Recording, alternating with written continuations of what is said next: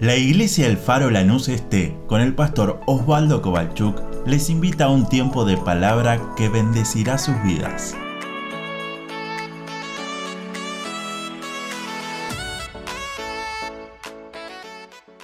¿Sabés que cuando uno afina un instrumento, hablando de la armonía, la profe Patri nos hablaba de eso, cuando uno afina el instrumento lo tiene que poner en 440. ¿Sabe lo que significa eso? Es que todos en esa vibración vamos a estar alineados con la misma con el mismo tono. Si usted toca un instrumento que está afinado porque le parece, ah, teníamos un hermano que afinaba de una manera muy extraña que era Entonces, claro, cuando se ponía a tocar con el otro no había armonía. Pero él decía, "Yo estoy bien afinado." Y el otro decía, no, no, dámela, siempre había un profe, dámela que te la afino yo para que juntos toquemos la misma pieza y que estemos en armonía. Por eso que usted cuando y yo cuando venimos a la casa de Dios, tenemos que estar en el 440 de Dios. Porque a veces venimos a la iglesia y decimos, bueno, que ore el otro, que me den una palabrita de aliento, que no está mal. Que alguien me diga algo lindo, no está mal. Pero qué precioso, lo escuchábamos hoy al principio, es habitar, estar juntos, unidos y en armonía. Bueno, pero mi hermano está pidiendo por su salud, no importa, pero yo estoy pidiendo por trabajo, yo estoy pidiendo por el otro, el otro pide por el otro, y todos juntos, alineados y unidos en el mismo sentir podemos levantar un grato perfume ante la presencia de Dios. Estamos estudiando el libro de Santiago.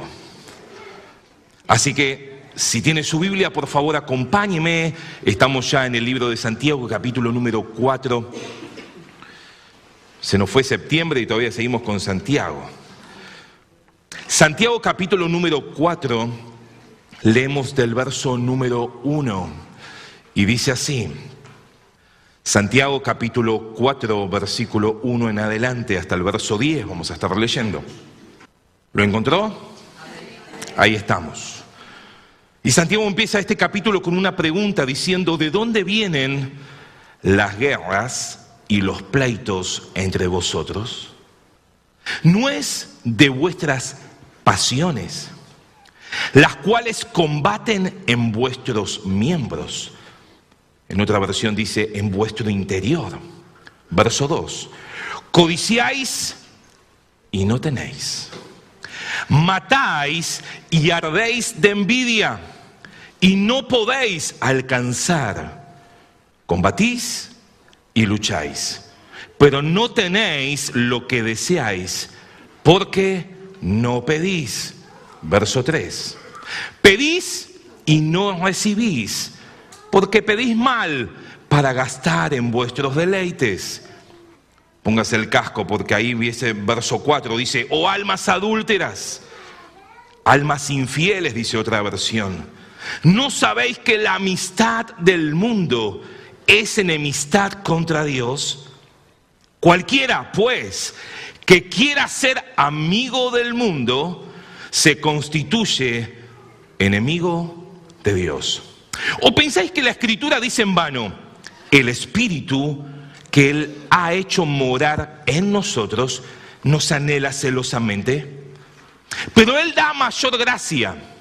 Por esto dice, Dios resiste a los soberbios y da gracia a los humildes. Verso 7. Someteos, pues, a Dios.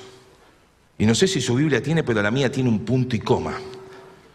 Someteos, pues, a Dios. Resistid al diablo y huirá de vosotros. Acercaos a Dios y Él se acercará a vosotros. Pecadores, limpiad las manos. Y vosotros, los de doble ánimo, purificad vuestros corazones. Afligíos y lamentad y llorad. Vuestra risa se convierta en lloro y vuestro gozo en tristeza. Y verso 10 termina diciendo, humillaos delante del Señor y Él os exaltará. Amén. a la palabra de Dios. Hoy queríamos terminar todo el capítulo 4, pero hay versículos que nos, nos atrapan a la hora de estudiarlo. Y uno es el versículo 7, por eso que hice hincapié. Y es el famoso resistir al diablo y huirá de vosotros. ¿Cuánto lo habrán usado ese versículo alguna vez, no? Resistir al diablo y huirá de vosotros. Pero ese versículo empieza de una manera distinta que a veces ni nombramos la primera parte que está antes del punto y coma, que es someteos pues a Dios. Y el punto y coma no me está diciendo de que hay otra cosa, sino que es continuación, pero que también tiene algo en sí mismo. No es un punto y aparte, no es un punto y, sigo con otro tema, es un punto y una coma. Y en esta mañana déjame meditar o que meditemos juntos qué significa el ser un hombre, una mujer que se somete a Dios. La palabra someterse es una palabra que hoy en nuestra actualidad, año 2022, salía a la calle y decía, che, ¿quién quiere estar sometido? Y nadie. Ahora en tu trabajo te dicen, si llegás a esta hora, ganas un premio, si llegás después de hora, no vas a tener premio. Y usted y yo nos estamos sometiendo a un horario. Vaya al banco 3 y 1, más si es un banco público. Mira, el otro día llegué 15 minutos antes a un negocio y me dijeron, ya tenés elegido el producto porque en 15 minutos nos vamos. Vos decís, pero aguantá, faltan 15. Y nos fuimos, porque no teníamos elegido que íbamos a elegir. Y en 15 minutos quizás no alcanzaba. ¿Cuántas veces en el día a día nos tenemos que someter a cosas? Para el colectivo a mitad de cuadra. ¿Le va a frenar? No. Tiene que ir hasta la parada. Es más, usted a veces está llegando y lo ve en el espejito que aceleró en vez de esperarme. Entonces me ponía a pensar, ¿qué quería decir Santiago cuando le habla a los cristianos y que nos habla hoy la palabra de Dios a nosotros, Iglesia del Faro Lanús Este? Someteos pues a Dios. Y a propósito leí todos los primeros versículos, ¿por qué? Porque todo el capítulo tiene que ver con todo y con lo que no leímos y también sigue abajo es lo mismo. Por eso que Santiago empieza diciendo, ¿por qué no hay armonía entre ustedes? Miren, no me puse de acuerdo con, con Patri, pero me dijo ella, tengo una palabra que Dios ya me la dio y Dios ya acomodó todo. Porque lo primero que dice Santiago es, che, ¿por qué no hay armonía entre ustedes? Palabras más, palabras menos. Dice, ¿por qué cuando uno canta, el otro no canta? ¿Por qué cuando nos ponemos a orar, el otro no ora?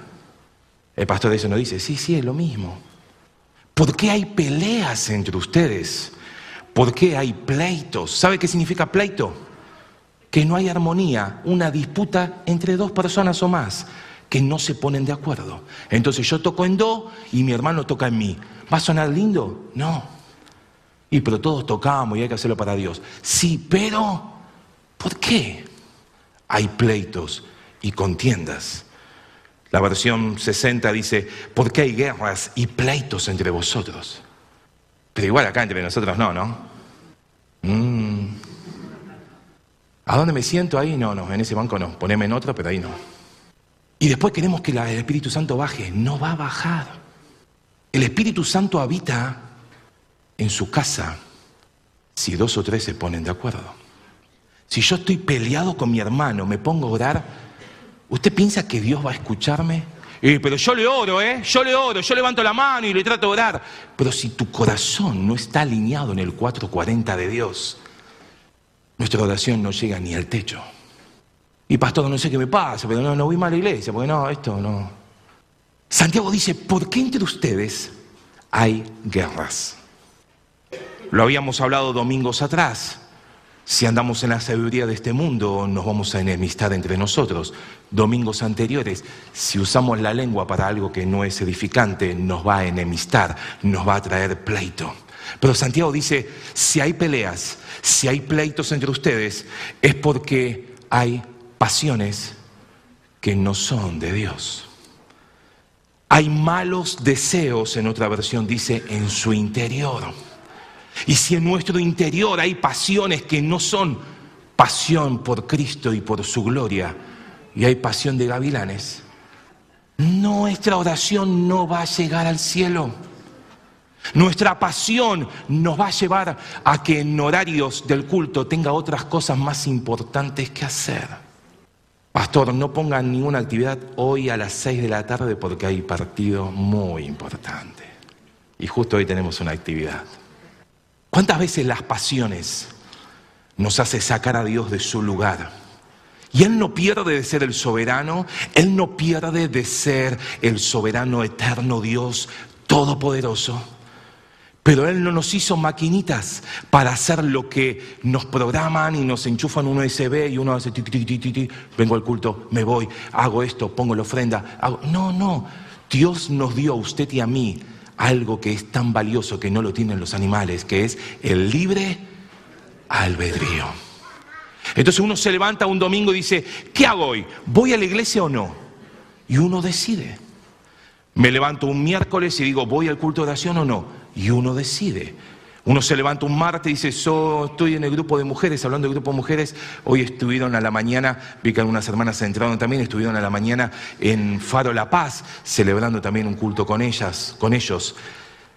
Y uno dice, bueno, voy a la actividad de jóvenes, voy a la actividad de mujeres, voy a la actividad de, de varones, voy a la actividad de matrimonios. Depende de lo que sea tu pasión, tendrás afinada tu vida. Por eso que Santiago dice, lo que ustedes desean, muchas veces codician y no lo tienen. Hasta llegan a matar y arder de envidia. Y ustedes no alcanzan. Ustedes hacen oraciones que no sirven de nada, oraciones vanas, oraciones huecas, porque piden y no reciben. No sé si te pasó alguna vez decir, Señor, quiero tener novio o quiero tener novia. Y orás y orás y orás y ves que el hermano de al lado que vos decís, y este aparece con una novia. Y como dice ahí Santiago, ardemos de envidia. El otro dice, bueno, yo quiero un auto para moverme y para estar mejor. Y vos decís, oro y oro y oro y oro y le oro.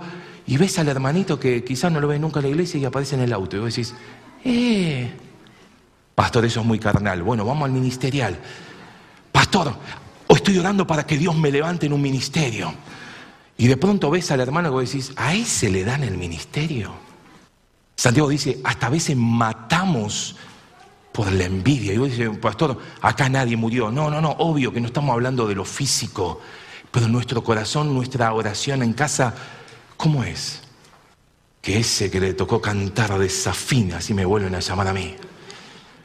A ese que le tocó predicar que le pifien todo, entonces no lo llaman más. Ardemos de envidia.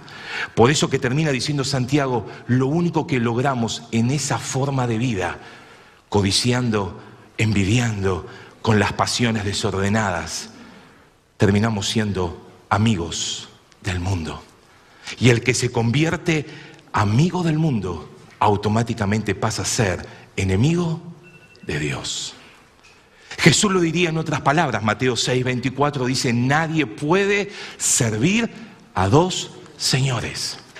Ama uno y aborrece al otro, o ama a este y aborrece al primero. ¿En qué estás afinado, mi hermano, mi hermana, en esta mañana? ¿Qué pasaría si ponemos hoy el afinador y cada uno empieza a exponer su vida? En ese afinador de Dios, ¿cómo estamos? Alineados. De hecho, el propio Santiago dice, el espíritu que Él ha puesto en ustedes los hace anhelar celosamente. Usted y yo no somos cualquiera. Usted y yo somos hombres y mujeres que hemos sido comprados a un precio de sangre. A veces decimos, bueno, pero la salvación es gratis. Sí, amén, es gratis. Pero alguien pagó el precio. Porque sea gratis no significa que nadie pagó, al contrario, alguien pagó el precio y ese fue un precio de sangre, muriendo en la cruz por todos nuestros pecados. Por eso que Santiago dice, hey, acordate, si Dios puso el Espíritu Santo en tu vida, Él no desea que nos amiguemos con el mundo. Él no desea que la codicia y la envidia y las pasiones nos gobiernen. Al contrario, él anhela, verso 7, que usted y yo nos sometamos, pues, a Dios. Y palabra someterse habla de colocar o ubicarse. Es una palabra que está compuesta. Por un lado dice colocar o ubicarse y por el otro lado es bajo o debajo de alguien. Someterse es estar bajo la autoridad del otro. Y fíjese que Santiago lo dice muy fácil, muy claro. Someteos pues a Dios. Someterse es rendirse a la voluntad del otro. No sé si alguna vez a usted le pasó que lo, lo asalten. Yo estaba en un negocio comprando, dejo mi celular en el, escritorio que tenía y de pronto tiran la puerta. Obviamente no los habían invitado, ¿no? Entonces yo, como no conocía ni el lugar ni nada, me hicieron de escudo para que vaya abriendo todas las puertas de los locales. Así que conocí ese, ese ¿no? Y rendirse es eso, decir, ¿qué querés que haga? Abrir la puerta. Y yo abría la puerta sin saber lo que iba a pasar del otro lado. Y le oraba a Dios diciendo, Señor, guardame. Guardé la llave del auto así, amablemente, para que no se vea, porque estaba con las luces balizas afuera. Y fuimos conociendo el negocio con un arma apuntándome, obviamente. Rendirse es dejarse llevar por el que está con autoridad. Ahora, cuando usted y yo nos rendimos ante su propósito, ante su voluntad, y dejamos que Él gobierne, dejamos, como siempre decimos, que sea Él el que maneje el auto y que no vaya de copiloto, que sea el que conduzca. Porque si va como copiloto, muchas veces nos trae señales de advertencia. ¿no? Usted nunca escuchó el GPS que le dice dobla a la derecha, dobla a la derecha en español, ¿no?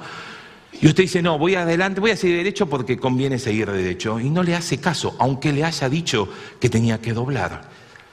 Cuando Dios maneja, no solamente nos dice en su palabra lo que tenemos que hacer, sino que Él es el que conduce y usted y yo nos podemos rendir ante su voluntad.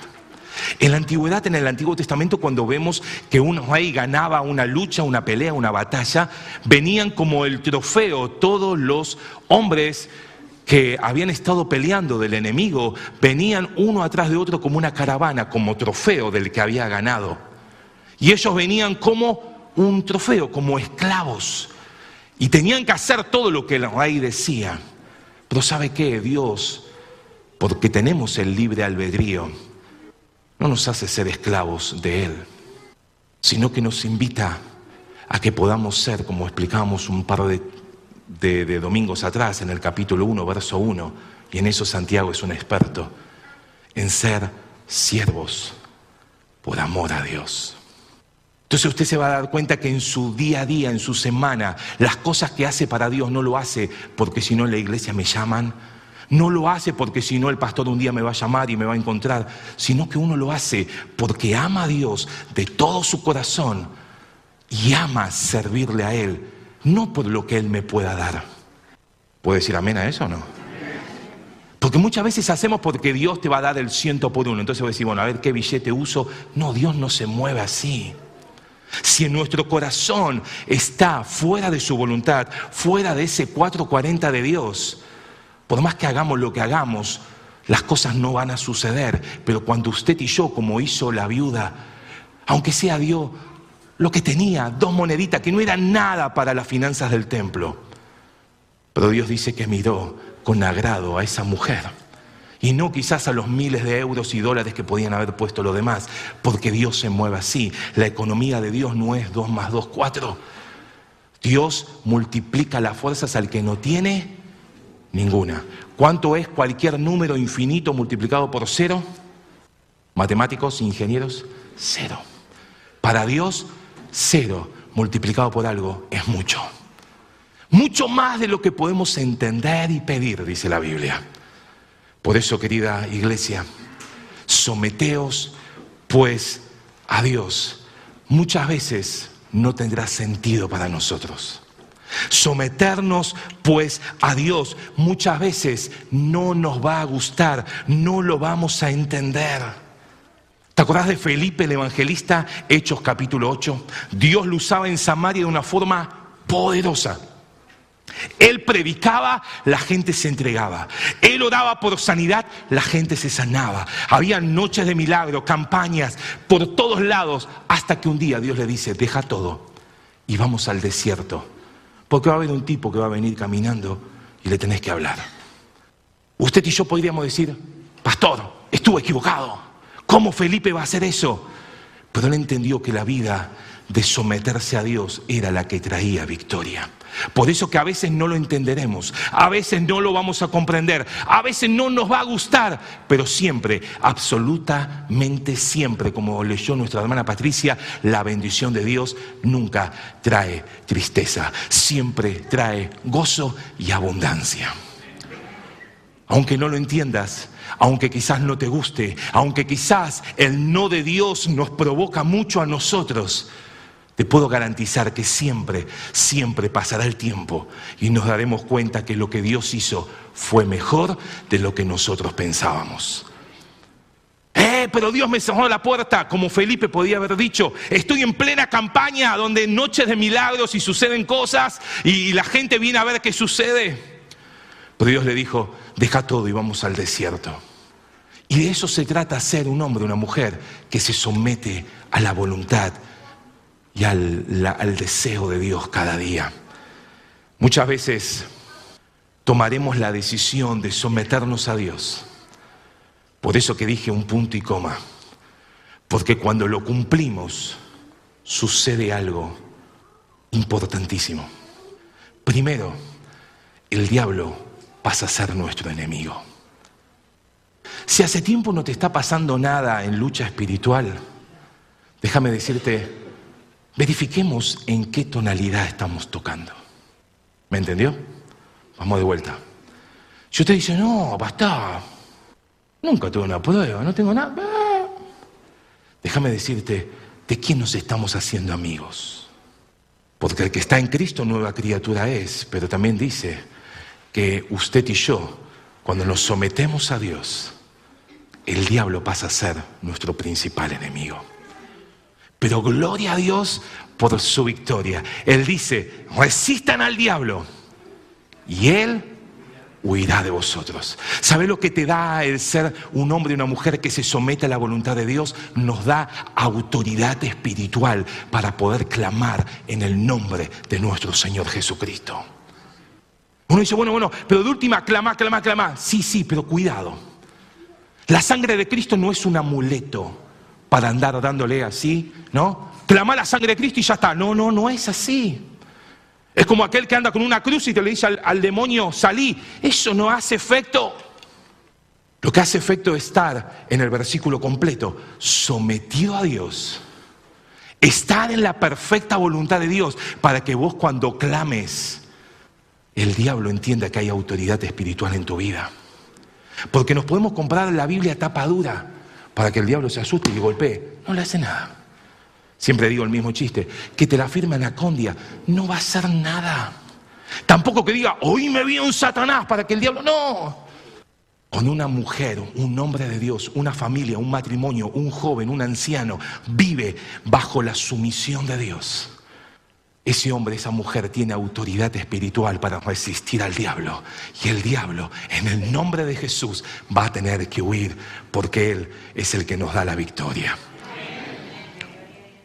Ahora, Josué, en un momento, en medio de conquistar y conquistar y conquistar, el enemigo dijo, es preferible unirse a ellos porque si no nos conquistan.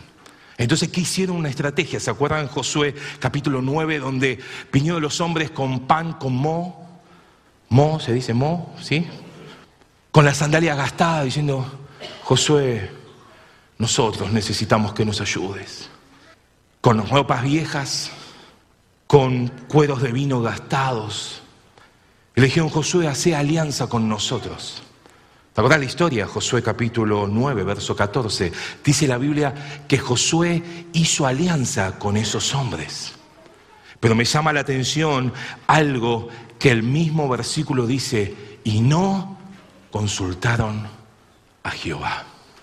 Una vez dice, bueno, no, pero yo, estoy, yo estoy alineado, fui una vez al culto, fui una vez, trato de estar siempre, pongo like a las transmisiones, hablando de eso, acompáñenme que eso nos ayuda a poder transmitir más en la iglesia con este canal. Poder decir, bueno, pero yo lo hice, yo lo hice. No, no, no. El estar sometido a Dios te va a volver enemigo del mundo. Te va a volver que el diablo ya no pasa a ser tu aliado, al contrario, buscará la manera que vos y yo nos caigamos y tropecemos.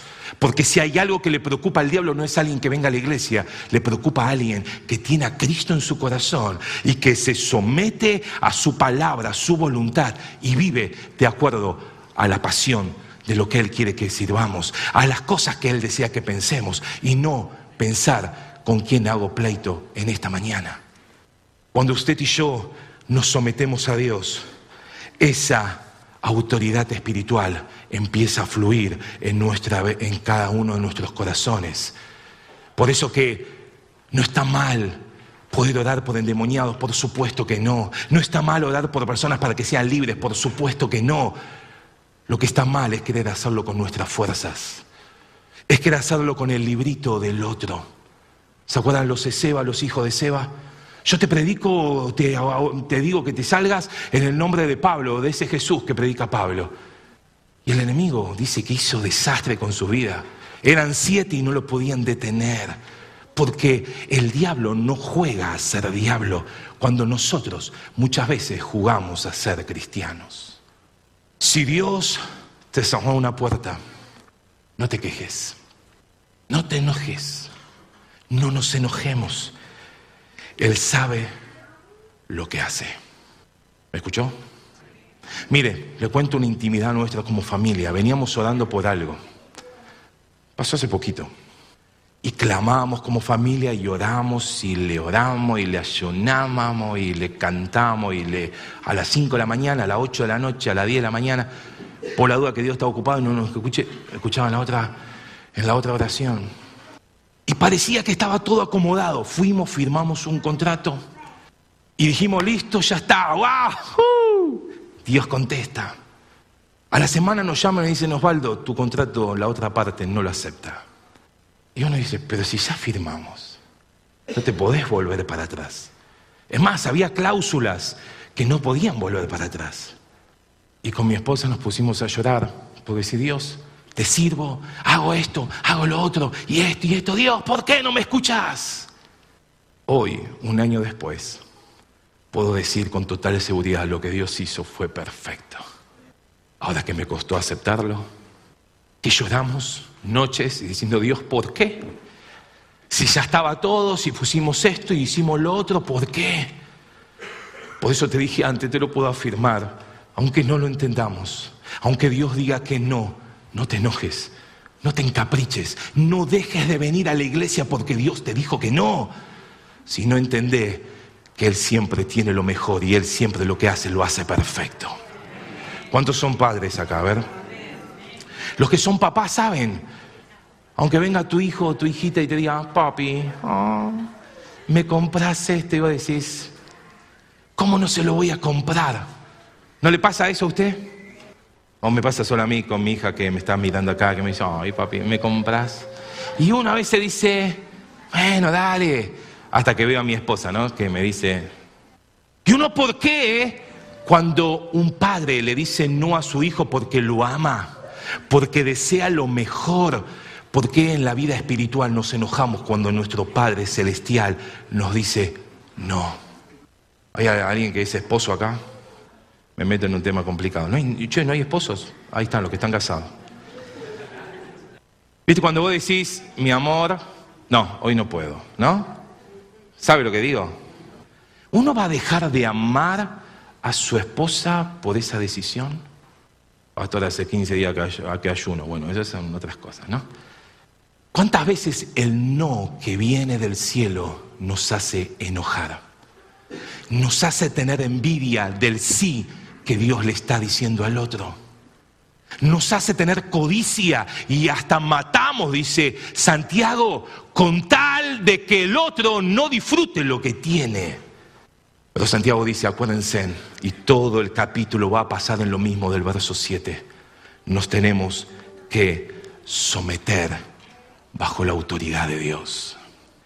El propio Jesús dijo en Juan capítulo 5, verso 30, no puedo yo hacer nada por mí mismo, porque no busco mi voluntad, sino la voluntad del Padre. Si eso dijo Jesús, que Él no puede hacer nada por sí mismo, sino que busca la voluntad del Padre, ¿cuánto más nosotros necesitamos hacer la voluntad del Padre? Necesitamos meternos en eso y decimos, como en cada oración que Jesús nos enseñó, ¿se acuerda el Padre nuestro? Hágase tu voluntad. Ah, pero si no me la das, el domingo no voy más a la iglesia. Ah, pero no. Si no tengo lo que quiero, no voy más. Grupo de mujeres, no voy más. Grupo de varones, no voy más. Matrimonio, no voy más. Dios no me escuchó, me dijo que no. Y nos enojamos y ardemos de ira cuando debemos someternos, pues, a Dios. Por eso que a veces oramos con la intención de que Dios haga lo que quiero. ¿Le pasó alguna vez orar de esa manera? Dios, no sé cómo vas a hacer, pero necesito esto. El miércoles hablábamos o escuchábamos en la prédica de que a veces queremos o entendemos que estamos nosotros con Dios ahí como la pulsada y decimos, a ver, ¿quién gana? Y Dios lo necesito, no sé, hacer lo que quieras, pero lo necesito. Y pensamos que con nuestra oración, es más, lo que hacemos a veces, y esto es muy triste, hasta le ayunamos para que Él haga lo que yo quiero. No, pastor, ya ayuné dos días y Dios lo va a tener que hacer. Es más, hasta a veces decimos, no sé si le suena esta frase, no aceptamos un no por respuesta. Yo le oro, le ayuno, no sé, apago el, algunos apagan el celular un día y es como que tocan la gloria al segundo, ¿no? Otro dice, no, no, ayuno para que Dios lo haga. No, el ayuno no es para que Dios haga lo que yo quiero. El ayuno es para poder aprender a someterme bajo su voluntad. Porque a veces nos postramos para orar y queremos que Dios nos haga, pero mi corazón está tan alto que hasta quiere hacer lo que Lucifer hizo, me pondré en el lugar de Dios y que la alabanza sea para mí. Usted sabe cómo termina Lucifer con la tercera parte de los ángeles. Fueron desechados. A veces nuestra oración es, Señor, te lo pido, pero lo necesito. Por eso que nos enojamos cuando dice no. Y no nos damos cuenta que Él nos dice no, porque nos ama tanto que nos está previniendo de algo que sí o sí íbamos a caer. Y Dios te está diciendo, porque te amo tanto, te estoy cerrando la puerta. O al contrario, porque te amo tanto, te estoy abriendo esta puerta para que dejes esto. Y muchas veces no lo entendemos. Por eso que cuando usted y yo, en el versículo lo tenemos, pedid y no recibéis porque pedid, pedís mal. Ahora, eso contrasta con lo que Jesús dijo, pidan y se os dará, llamen y se les abrirá, pidan y se les dará. ¿Y por qué acá Santiago dice, pedís y pedís mal, por eso no tenéis lo que pedís? Palabra más, palabra menos, se está diciendo porque tu oración no está en el 440 de Dios. Por eso que más adelante usted va a ver que va a decir Santiago, hey, ustedes que dicen iremos a tal ciudad, haremos negocios, iremos, plantaremos esto, haremos lo otro, después volveremos. Ustedes no saben lo que va a pasar mañana. En lugar de eso tienen que decir, si el Señor quiere. Ah, no, no. Pero nosotros hacemos todo y queremos que Dios lo firme abajo.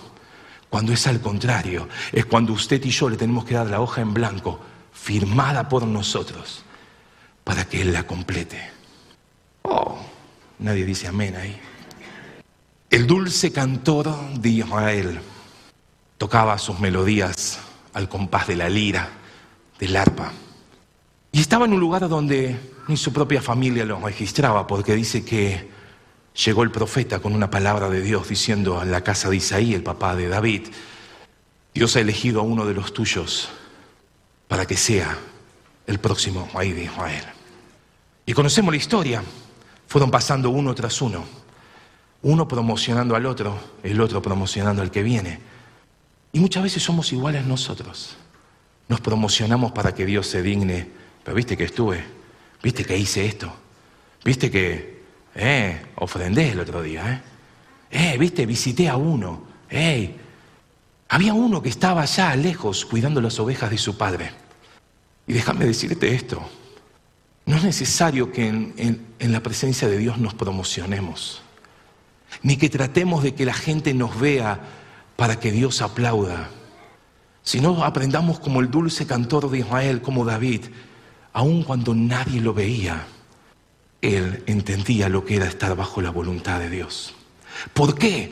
Porque el profeta Samuel dijo, hasta que él no venga acá, no nos sentaremos a la mesa. Y uno dice, bueno, pero ¿y si el Señor se olvidó de mí? Y si estoy haciendo esto en el campo y quizás la iglesia se olvidó porque ya no me están nombrando todos los días, no te preocupes. Cuando vos y yo estamos bajo la autoridad de Dios, el libro de, Santiago capítulo 4, verso 10 termina diciendo, el primero te da la forma de vivir, no de la forma de que quiere este sistema con su codicia, con sus pasiones. Segundo, te da la autoridad para resistir al diablo, pero tercero, Él levanta a su tiempo y a su forma. Por eso que David aunque tocaba allá lejos y estaba quizás olvidado de su familia, Nadie se podía sentar a la mesa hasta que ese muchacho de 16, 15 años pueda venir y que el profeta pueda ungir sobre él y traer la palabra profética para esa nación. Por eso, querida iglesia, simplemente pasa todo por estar sometidos pues a Dios para que todo lo demás funcione. Por eso que cuando alguien te va a decir, hermano, necesito esto, vos en tu voluntad decís, bueno, yo no lo tendría que hacer, pero como uno está bajo la autoridad de Dios, decir que hay que hacer esto, o ves un papelito que está tirado en el piso y uno lo levanta, aunque no sea el encargado de levantar papelitos. Por eso que cuando ves una necesidad, lo que el Espíritu Santo te mueve y te dice, vamos para allá, y vos decís, bueno, pero yo no lo tendría que hacer, pero el Espíritu Santo te mueve y no te deja tranquilo hasta que lo hagas. Y eso es estar bajo la autoridad de alguien mucho mayor que se hace cargo de las cosas que te manda hacer. Termino con esto. David, la Biblia termina diciendo que fue amigo de Dios. ¿Por qué?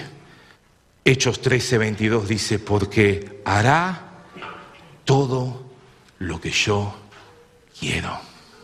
Eso dice su Biblia también, después léalo.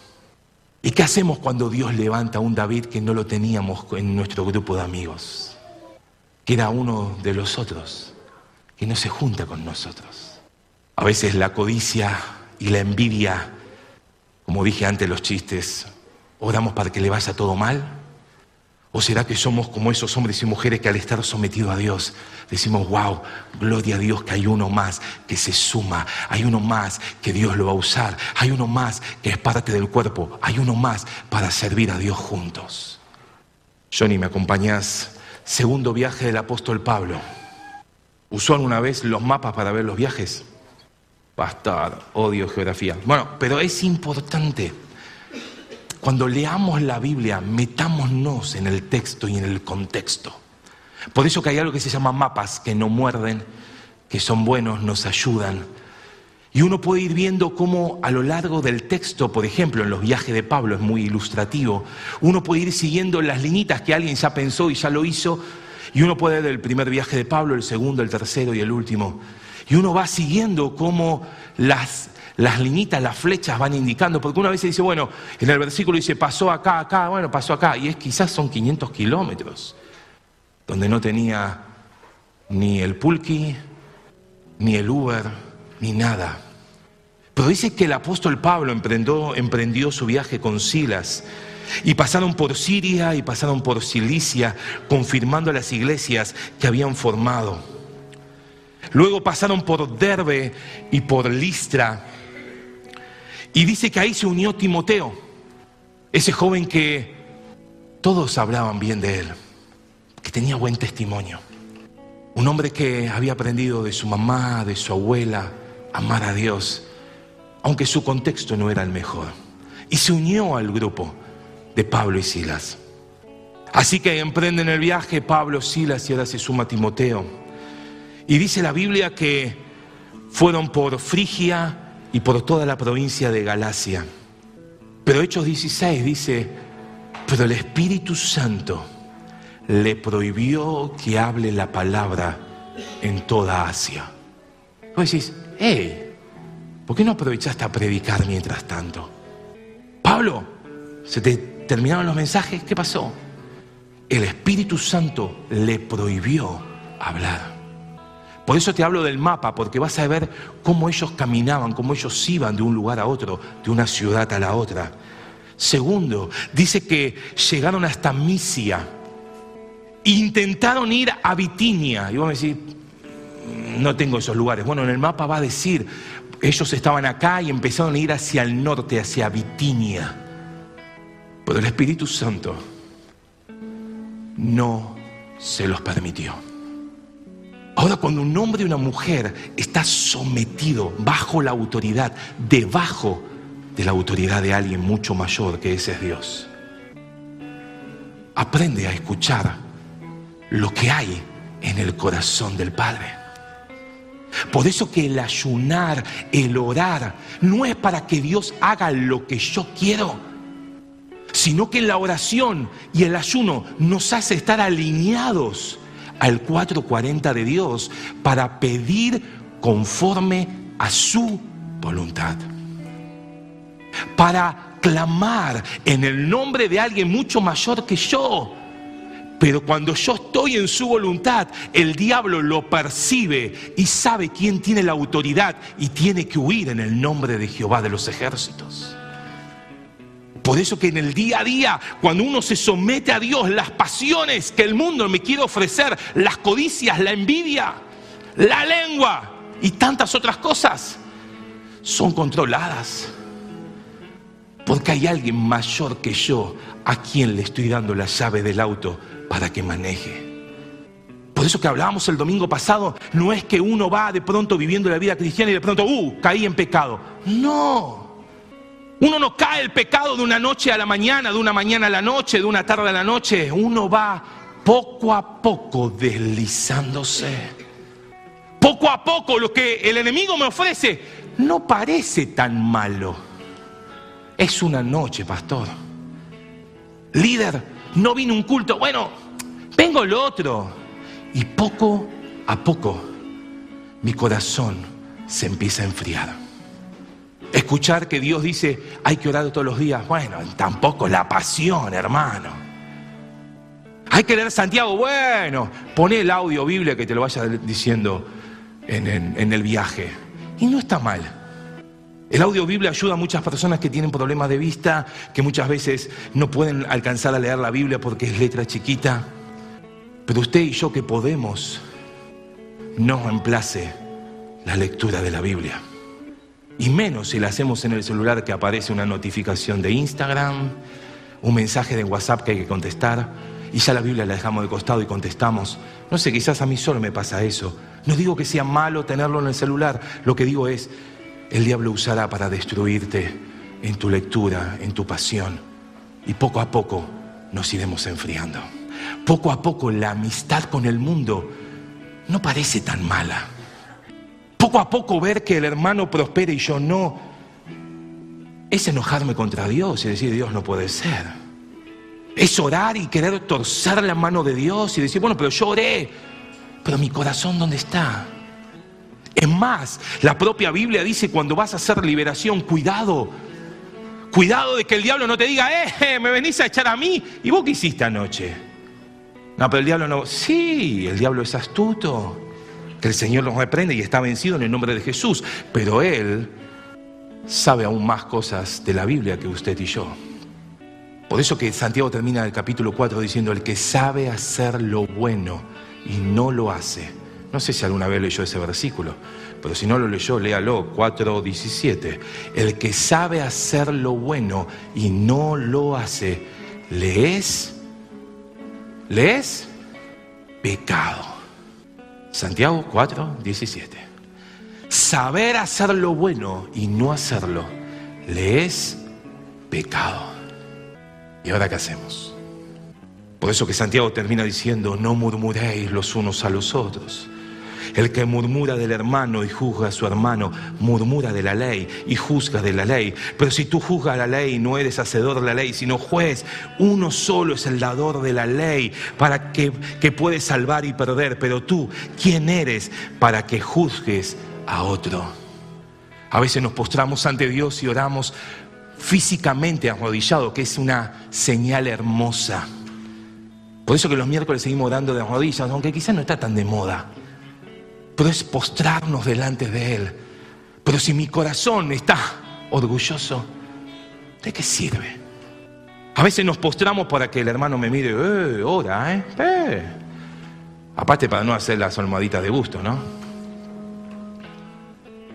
Pero si mi corazón no está sometido a Dios, si mi voluntad no está sometida a Dios, primero Viviré como las pasiones del mundo me ofrecen. Segundo, no tendré autoridad. Y tercero, buscaré que los demás me levanten cuando es Dios el que tiene que levantarte. Termino con la historia de Pablo.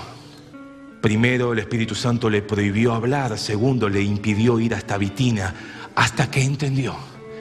En una visión de noche, conoce la historia, de un hombre macedonio diciendo, pasa a Macedonia. Era pasar a Europa, era pasar a otro continente, era pasar a un lugar donde quizás ellos no esperaban ir, donde no lo tenían agendado, donde no estaba en el plan de, evangelización. Pero el Espíritu Santo que sabe todas las cosas, el Espíritu Santo que sabe hasta lo que nos va a pasar dentro de 50 años, ¿por qué no darle la llave y que Él maneje? ¿Para qué buscar el aplauso de los demás si yo lo que tengo que buscar es estar sometido para que Él os exalte cuando fuere tiempo? Por eso que estar sometido a Dios nos hará escuchar al Espíritu Santo cada día. ¿Hace cuánto que no escuchás al Espíritu Santo de Dios? Esta semana Mariela me pasó un audio, o un oil como se dice, y este hombre hablaba y decía, si hay algo que entristece al Espíritu Santo es ignorarlo. Si hay algo que el Espíritu Santo busca, es hombres y mujeres que puedan aprender a decirle, Señor, pase lo que pase, yo me rindo a ti. Y a veces uno dice, pero eso no está de moda. Hoy está de moda hablar, lo vas a lograr en Dios, pedirle y te lo tiene que dar. Hoy te dice, no, reclamalo, decretalo. ¿Dónde dice en la Biblia eso? Si Dios lo que está buscando es hombres y mujeres que se puedan someter a Él. Está buscando hombres y mujeres que cuando le pidan digan, si Dios quiere, hágase tu voluntad. Mire, el propio Jesús en el monte de Getsemaní, en el lugar donde se prensaban las uvas, él estaba siendo procesado de una manera tan especial y hasta llegó a decir, si es posible, Padre, ¿lo conoce? Pasa de mí esta copa. Él sabía que lo iban a crucificar, él sabía que le iban a poner una corona de espinas, él sabía que le iban a poner los clavos en las manos y en los pies, él sabía que sobre sus, su manto iban a tender suerte, ya estaba profetizado miles de años atrás por tantos profetas, él lo sabía. Pero el propio Jesús le dijo, Padre, si es posible pasa, pero no se haga mi voluntad. Y a veces nosotros le decimos, Dios, lo haces, lo haces, o lo haces o no voy más. Cuando Dios te dice, si te cierro la puerta es porque estoy previniendo de algo, y si te abro es porque yo me hago cargo de lo que te estoy pidiendo que hagas. Por eso vuelvo a decir y termino, el diablo no se asustará con que te compres el último CD o que te compres la última Biblia firmada. El diablo tiene que huir cuando ve un hombre o una mujer que se somete a Dios. Y quizás puede decir, pastor, no tengo muchas clases. No digo que no hay que estudiar, obviamente. Soy uno de los primeros que insiste en decir hay que estudiar la Biblia, hay que estudiar la palabra, hay que meterse en Dios y poder estudiar cada día más. Pero lo que hace huir al diablo no es cuánto sabes, no es cuánto hemos aprendido, es cuánto estamos sometidos a Dios. Y cuando tocas en 440, el diablo huye. El diablo tiene que huir porque alguien más poderoso que él, que no sos vos ni yo, ni sacar la chapa de que soy de la iglesia del Faro, ni que hice el bienvenido al Faro. Lo que huye al enemigo es hombres y mujeres consagrados a Dios. Y eso en el ambiente espiritual se percibe. Tener al Espíritu Santo adentro no es un tatú que se ve de afuera, es algo espiritual que se percibe en el mundo espiritual. Y si todavía no estás teniendo luchas que no te dejan dormir, que ves que el diablo mete, como decimos, la pata o mete la cola en todos lados, déjame, déjame decirte, preocupate si estamos afinados en 440. Porque si el diablo no te está queriendo hacer nada, es muy probable que estemos más cerca de ser su amigo a que declararle su enemigo por estar sometido a Dios. Pero cuando vos y yo estamos sometidos a Dios, el Espíritu Santo nos advertirá. El Espíritu Santo nos instruirá. El Espíritu Santo dirá lo que tenemos que decir aunque nosotros no lo supiéramos. Porque Dios se hace cargo de aquellos que están bajo su autoridad, que están bajo su gobierno, bajo su divina voluntad. Pónete de pie, querida iglesia, en esta mañana. Deseamos que esta palabra fortalezca su relación con Dios. Como familia de fe, les invitamos a seguir creciendo juntos. Nos encontramos en Instagram, Facebook y YouTube, El Faro Lanús Este, o por WhatsApp al 11 30 73 50 63. El Faro, una iglesia de fe, acción, reproducción y objetivos.